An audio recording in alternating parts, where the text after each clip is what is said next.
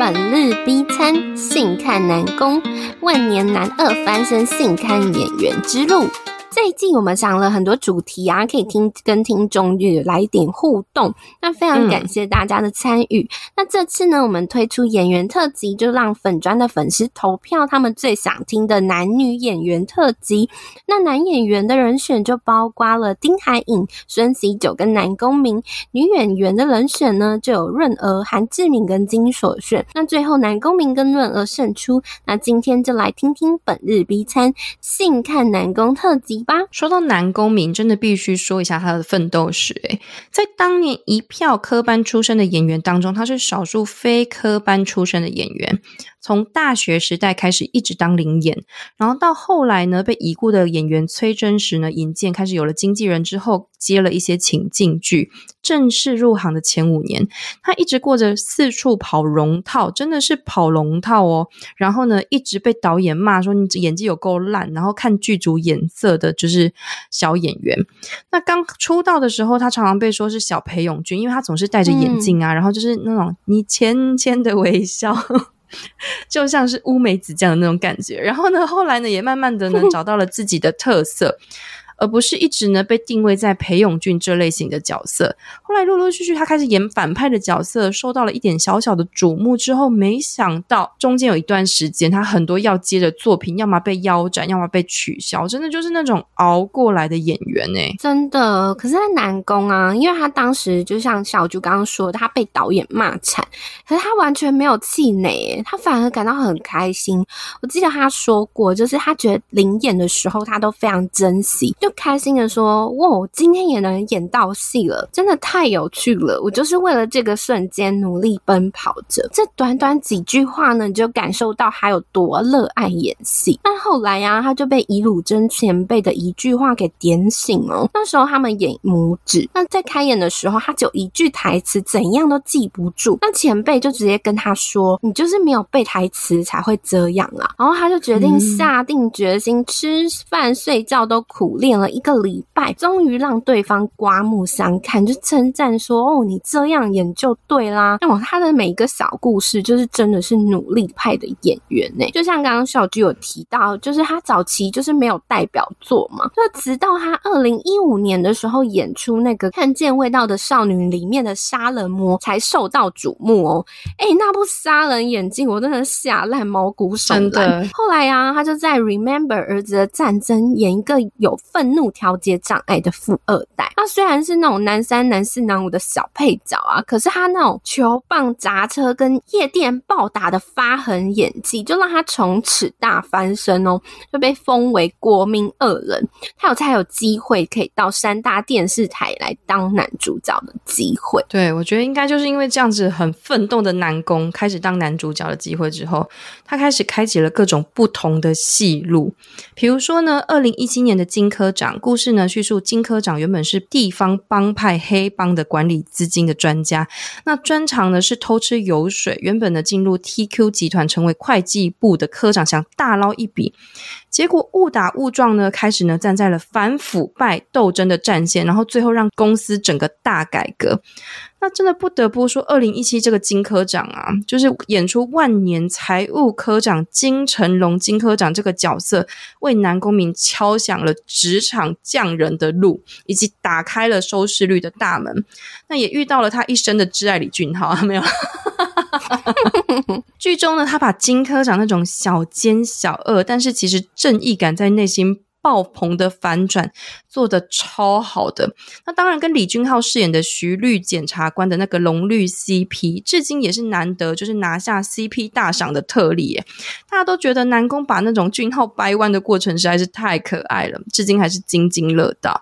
那我自己觉得他们两个都是努力型的演员，所以其实彼此会惺惺相惜，直到今天呢，也都是为彼此应援。真的，我那时候就是被南宫他金科长的演技就惊艳。因为他自己有说啊，他花非常多的时间来研究金科长这个角色，他就去学习一些外国演员的表情的夸张演法。然后他现在啊，自己滑到片段都觉得，哎、这个人有够疯。他自己说，哦，真的想起来有点丢脸，我觉得很酷。然后同年呢，他又换了一个新工作啦，就在电视剧。操作里面饰演三流记者韩武勇，三流记者的韩文就是 Kilegi，就是在说记者 Kiza 跟乐色 Slegi 的合成词。原本是跆拳道国家代表队选手的他，加入爱国新闻查清哥哥在担任大韩日报记者期间意外死亡的黑幕。职场匠人南宫真的好适合演这种漫不经心的角色诶，那这部戏就是一部超好看的复仇剧啊！这部演南宫的亲哥哥的，就是最近超红《恶鬼》里面就是民俗系学家的教授吴世正演员。那驱魔面馆呢，演驱魔人刑警的刘俊相在这里是演记者。还有小女子里面发狂的 Summoning Yeah. 严志愿呢，则是在这部戏扮演检察官。这部里面还有个精彩的看点啊，就是因为大韩日报嘛，他说自己是什么正派办报，但他其实暗地官商勾结，操弄舆论。可是大家就形容那个刚刚南宫待的那个爱国新闻啊，是什么三流的媒体啊？可是他反而勇于揭露社会的黑幕，完全是强烈的对比耶。而且他在。里面那种三流的手段蛮像金科长，最经典的就是有一幕啊，就是南宫啊，他想要讽刺就是那种贪污案的检察官，他都刻意哦去邀请那个狗肉汤的店家，就在那种检察厅前面做事杀狗，诶 那个样子真的是有够像金科长。小啾不知道以前有没有看过《匹诺丘》？当然有看过啊，性看中硕怎么可以不看？我超爱这部戏的啊，就是他是就是。钟硕演的经典角色之一，钟硕呢饰演必须用假身份过活的记者达布，然后跟患有皮诺丘症候群不能说谎的幸会，然后他们一起追寻真相的故事。这个必须看啊，一定看过啊。对，媒体题材里面，我觉得皮诺丘他比较是注重在职场生态，然后加一点那种爱情元素。那可是南宫这部操作比较不太一样，他主要就是那种记者啊，来想办法操弄媒体，然后跟检察官一起。揭发社会贪腐的案子，我觉得韩剧啊，他们都非常敢拍。像像这部啊，它就是也是影射非常多真实的事件哦，像是那种被诬陷使用禁药啊、大逆转的事件啊，或者是那种大报社总编辑收贿。里面呢，有一幕那种亲情哭戏的部分，南宫也演得非常感人。如果想看记者南宫的话，必推哟。结果匠人当完记者，南宫又摇身一变变成医生。在《监狱医生》呢里面呢，南宫真的是不愧是复仇剧天王诶，他饰演一个医术高超的急诊医师，但是因为被财阀陷害入狱之后呢，出狱他为了复仇再踏入监狱，他利用有钱人犯了罪却不愿意负责任的心理，开始入监服刑的权贵们呢，就是使用。制造医疗假象的，然后来帮这些权贵呢假释或免服刑，但其实他这些每一步都是为了复仇哦。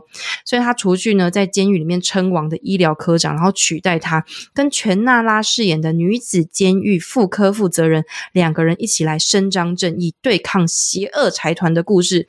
当年在首尔首播时，不少故事情节因为跟当时发生的一些案件类似，所以在网络上引起非常大的讨论。没错，因为这部戏啊，它主要是探讨受刑人呐、啊，只要有重大疾病，你就能终止刑期。里面有一个犯人呢、他希望南宫可以帮他想办法来制造假疾病来离开监狱。那对照当年播出的时候，朴柳天的女友就是那个韩国南洋乳业的外孙女黄荷娜，她涉嫌吸毒，也是装病躲在医院，让不少人觉得啊，就是在讽刺这群不惜装病躲牢狱之灾的财阀们。那其中有一段呢，他就在影射二零零一年有一个财阀夫人雇凶杀情妇表妹的案件。哦，韩国真的是很擅长拍这种题材，真的。所以每次看到他那种对付坏人啊的过程啊，很多观众就觉得。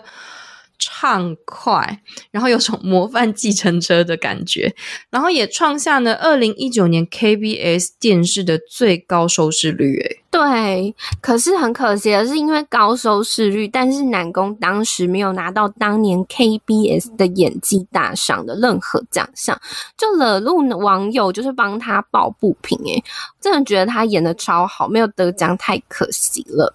那南宫呢，他下一个职业就是在热血棒球韩剧《金牌救援》演一个职棒球团团长白胜秀。他去拯救一个成绩倒数第一的烂队 Dreams。这部戏呢，可以了解韩国职棒怎么运营呢？挖角洋将，交易球员，选拔新秀，吃禁药，躲兵役等等。像我这种不看棒球的人也能看得懂的好剧哦。当时收视首播，它从三点三趴一路飙升到十九点一，哎，直接翻六倍，韩国人真的超推的。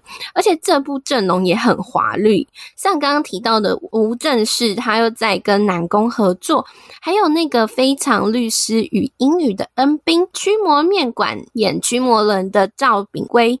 都跟南宫有不少对手戏哦，我真的超喜欢这部的，尤其是那时候我认识的一个男生的韩国亲骨，他原本没在看剧的，连他都跟我热烈的推荐这部，看完真的就是觉得他的议题超新鲜的啊，然后再讲球队经营就是非常的有意思，然后如何把垫底的队伍一路带着人心往上直冲，真的就是永远的两个字，畅快。那宝英觉得好看的点是什么？我觉得你就跟着南宫啊，一起把一个烂队，然后用他的智慧跟手段，一起让球队起死回生，就有点像是南宫啊，他的超强魅力让这部戏的收视率起死回生一样，大家都变成 Dreams 的忠实球迷。播完之后就敲碗可以播第二季，我那时候也是陷入整个二刷三刷。但其实这部戏开始就没有电视台想拍。还也没有人要演呢。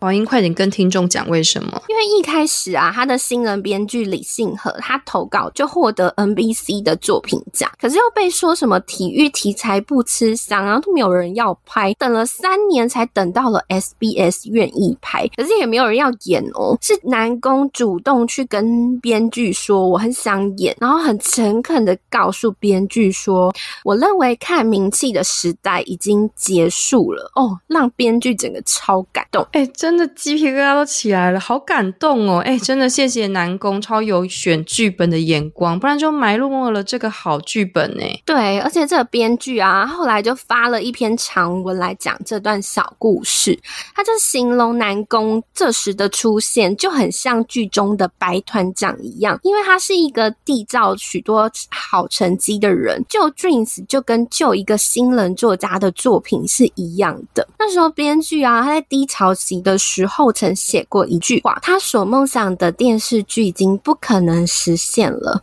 那如今呢，就靠着男工演员替他抹去这段文字，哎、欸，真的超感人。大家可以有有兴趣的话，真的可以去 Netflix 来收看哦。这个真的是 Julia 一生推，有空一定要找来看，不管几年重看都还是好看。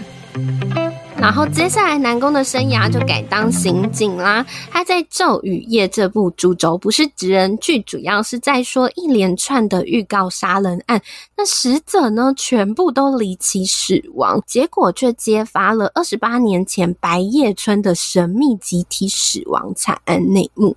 那看点呢，就是南宫他就是白叶村里的幸存者，他就会联手从美国回韩国的 FBI 犯罪心理学博士李。金娥还有他的组员雪炫一起寻找真相。哎，我看他们的那个演员名单里面呢、啊，就是各种二搭。比如说有个关键角色，就是在《金牌救援》里面演南宫的弟弟的演员尹善宇，也是二搭。哎，对，没错，因为南宫他蛮常合作一些固定演员。等等会介绍的千元律师李青娥就是演南宫的女友哦。那这部《咒语也》他前两集真的比较难吞，如果就是建议要。撑下去，然后之后你就会发现，所有的离奇杀人案都有一个共通点，你就可以享受那种灾犯人的乐趣，还有灾难宫他到底是好人还是坏人，然后李青娥口中小时候的怪物到底是谁。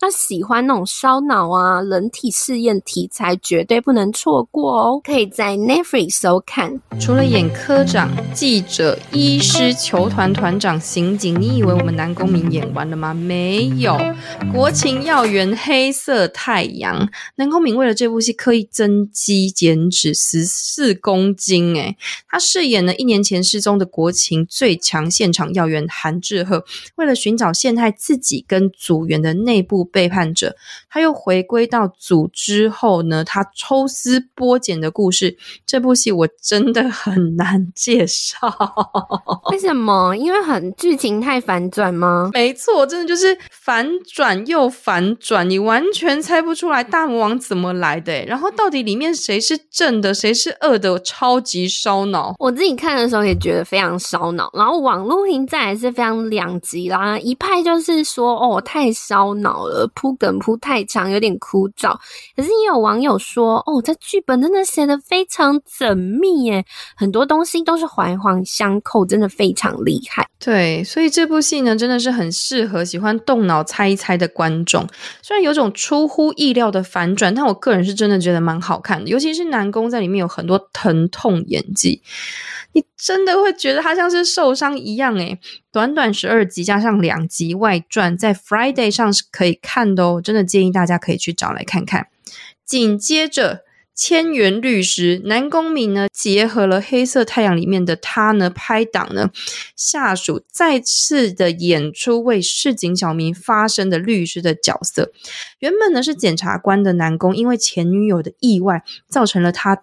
帮许多穷人、无助市民呢，就是开始打官司的律师，然后搭配金智恩饰演的白富美的白玛丽，一起打赢一场又一场不可能的官司，甚至最后呢，打赢最大魔王的一个故事，我觉得非常好看。我也有看，如果喜欢爆笑喜剧，一定要看这部。南宫呢，他自从演金科长之后，这个千变再度达到他喜剧之王的高峰哦。可是他的剧情中。偶像就有点像喜善温暖，那中间的感情线真的会哭死诶、整部剧啊，就是韩国人真的非常喜欢，他第八集就创下了十五趴的收视率。南宫啊，他就再度成为解救收视率的男人。那可惜的是，原本设定是十四集，最后浓缩成十二集。韩媒还有观众全部大傻眼呢，就第一次看到这种收视创新高的剧，就提前结束。那就有一个传说，是因为制作公司跟编剧有小不合，所以才。可是这个说法啊，就被 SBS 电视台否认。那也因为这样，后面有点小烂尾哦，真的非常可惜，真的。但是。是不得不说，南宫除了职场剧达人之外，真的也是复仇剧达人嘞！各种复仇啊，每出戏真的是大快人心，真的很适合现代人常常觉得哦很郁闷的那种心情，因为看完都觉得好畅快。真的，在南宫换完职业之后，今今年的年度大戏就是古装爱情剧《恋人》啦。这是睽违十年演古装剧，他看完剧本三天后就决定出演，哦，实在是太好奇，就去朝圣。那这部故事呢，就是简单来说，就是韩版的《乱世佳人》。前两集呢，就像是喜剧，介绍花花公子南宫珉跟古灵精怪大小姐安恩珍的人设。那建议你要撑过去，因为正式进入战争后才会变好看哦。那它整个事件呢，是在讲历史事件丙子战争，清朝出兵朝鲜，君王投降的背景。但南宫眼中没有抛弃百姓的君王只有女主角，好几次的打斗戏英雄救美，还有被敌人严刑拷问，再度靠精湛的演技成为收视之王。那他收视率呢，一路从五趴狂飙到现在第六集已经八点八趴，终于逆转胜打败隔壁台金来源的灾后调查日志二了。网友也狂赞南宫哦，连古装都这么会演。我也好喜欢，觉得他的演技更上一层楼了。南宫真是果然跟他的人生一样，是超车之王吧？看恋人呢，到现在我真的就是一直有种莫名的大时代的沉重。但不得不说，南宫的演技真的把那种半玩笑、半真心的深情表达的超赞的，那个眼神啊，滋的电流啊，真的没停过。南宫之所以能成为令人信赖的演员，也不是没有原因的。就很爱演戏、热爱演戏的他，以前都觉得只要有戏演就是很幸福的事。可是他其实在背后下了非常多的苦功，无论是拍摄前、拍摄中、拍摄结束，他都不断努力的调整。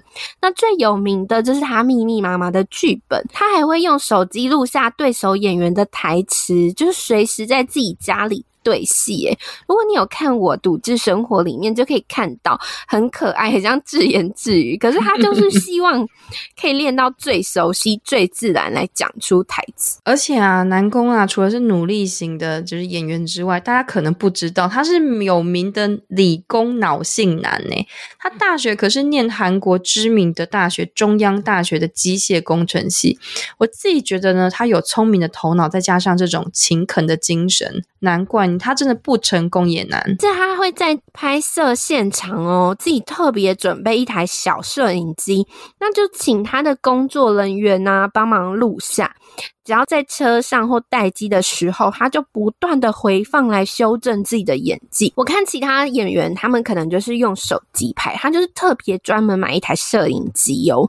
等戏播完之后，他回家也是就是要在家里一直重播，然后看自己的演技要怎么调整。那为了要让每个角色啊，他的声音就有一些差别性，像他演监狱医生的时候，还特别去找那种声音老师来调整自己的发音。方式，像刚刚小猪介绍的黑色太阳，它就是为了要营造那种很有力道，一拳呢就能打败对方的体格。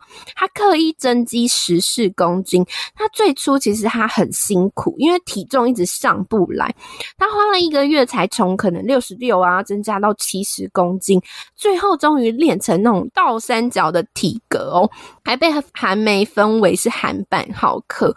他真的花好多时间在打。造自己的角色，我真的再次觉得他会跟李俊浩谈恋爱不是没原因的，没有开玩笑，相知相惜耶，真的有人是十年磨一剑，那南宫呢，则是用这个大量的作品呢堆叠出他的经验，而且在每部作品当中，他都是用如此缜密跟用心的态度，会成为性看演员呢，绝对是有理由的，真的，而且就是我身为资深粉丝，一定要分享，我觉得我发。现南宫啊，他在每一个角色，他都会选一个辅助道具来让他的角色更立体。那最有名的呢，就是他很喜欢吃棒棒糖，或是吃食物来表达他的痞样。像是你看操作金科长，他有吃都有吃热狗，哦然后咒语夜最经典，他就就是一直在吃棒棒糖。然后我觉得棒棒糖的出场率真超级高的，像那个千元律师啊，他原本。只是设定是一个穿西装的律师，可是他想要让他的角色特别，他就亲自掏腰包去定制那种各种颜色的格纹西装。一整部 戏根本就是服装秀。然后要提到就是最近的这部《恋人》啊，他的道具就是扇子，你看他三不五时啊就拿出来扇一下。如果有发现其他就是南宫的。小道具也欢迎跟我们分享哦！哎，你这样讲完，那个画面马上滋的一下就跑出来了。这种设定很用心哎，真的。而且我觉得他有一个跟海龟的故事也非常有趣，想跟大家分享。那时候他在夏威夷拍《金牌救援》，然后就听说海边只要看到海龟，就代表会获得好运。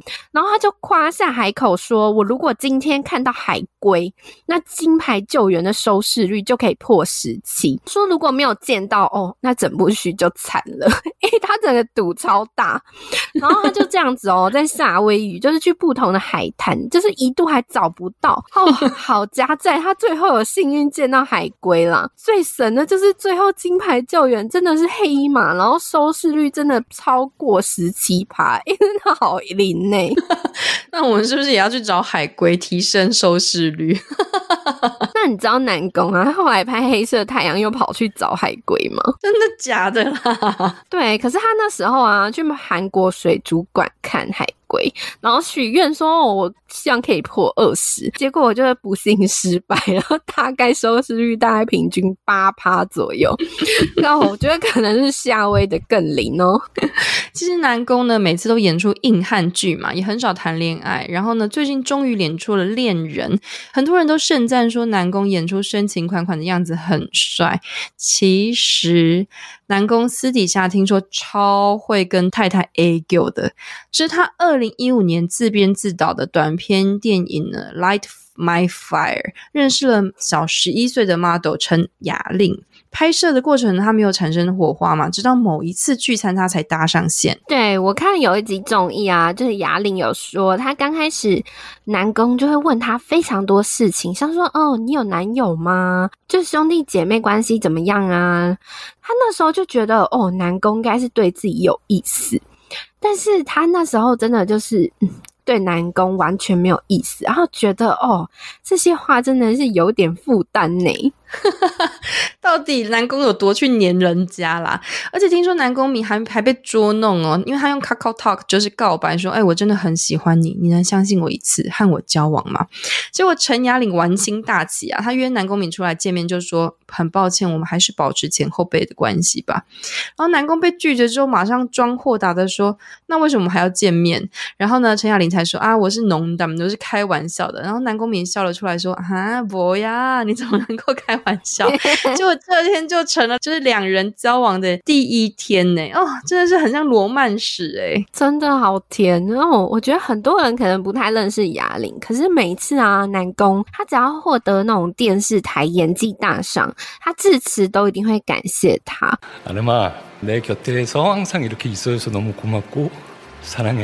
然后他们后来就是爱情长跑七年，终于在去年结婚啦。有兴趣的话，可以去查看看他跟雅玲求婚的影片哦，整个让女友当场爆哭，真的非常感动。而且南宫他私底下是一个非常大气的人，不止刚刚分享那种金牌救援的编剧的美谈，他在拍《监狱医生》的时候，不是创下很最高收视率吗？通常收视率好，电视台都会有那种奖励休假，可是这次没有，哎，都已经十五点八趴了，也没有要带他们去。可是南宫啊，他就自掏腰包带工作人员去夏威夷旅行，然后我真的超棒。气人超好，那真的是人帅人品又好。我们是不是要联合报名去当南宫的工作人员？加一，而且他跟工作人员感情非常好，他非常就是常常招待他们去家里吃饭。有一集我读啊，可以看他们的互动。最好笑的是，南宫他说他自己抱有 MC 的梦想，然后就很想设计游戏给他玩。你就看到他整个下午哦，就在那边上网查什么人物 quiz 啊，然后各类活动，就让大家。玩呢，真的非常好笑。如果想看最真实的南宫，可以看我独自生活，他有上过三次哦。结果人家南宫现在没有资格上我独自生活了，因为人家现在是我有跟太太还有小孩生活了。南宫从跑龙套到万年男二，演技生涯他苦熬了十五年，终于担上了男主角。他靠着努力成为因为信赖而看的演员，拯救收视率的男人。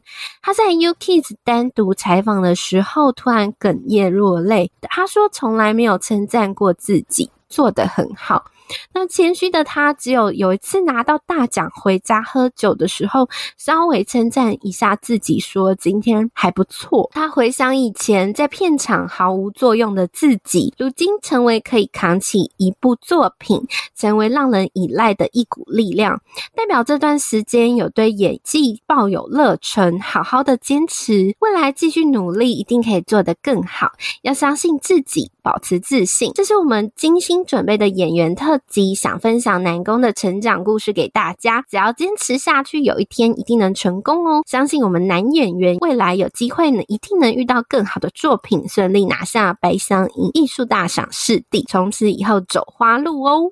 甜点悄悄话时间来了。宝音悄悄话，维雷分享最近韩网超推改编十九禁同名漫画的 Netflix 影集《假面女郎》，提醒这部不适合合家观看哦。那海报清楚点出全剧的重点，就是三个姓名、三次人生、三起命案，由李韩星、娜娜、高贤廷分别饰演整形前、整形后，还有中年的三段人生故事。虽然加了一些戏剧张力，但真实反映女性在外貌之上的韩。国社会只能靠戴假面、扮正妹直播主、整形掩饰最真实的自己。其中剧中讲的一句话：“如果别人说你丑，你就杀人。”那韩国真没有几个人活人了，真的狠狠的讽刺看脸时代的韩国。那其中李韩星饰演的整形前的女主角，她透过千人选秀出道，哎，她真的跟漫画原著长得一模一样，选角真的超成功。饰演宅男的安宰弘，他猥亵级的演技也惊艳网友哦。那个装扮呢，他是每次开拍前两小时都要化的特殊妆。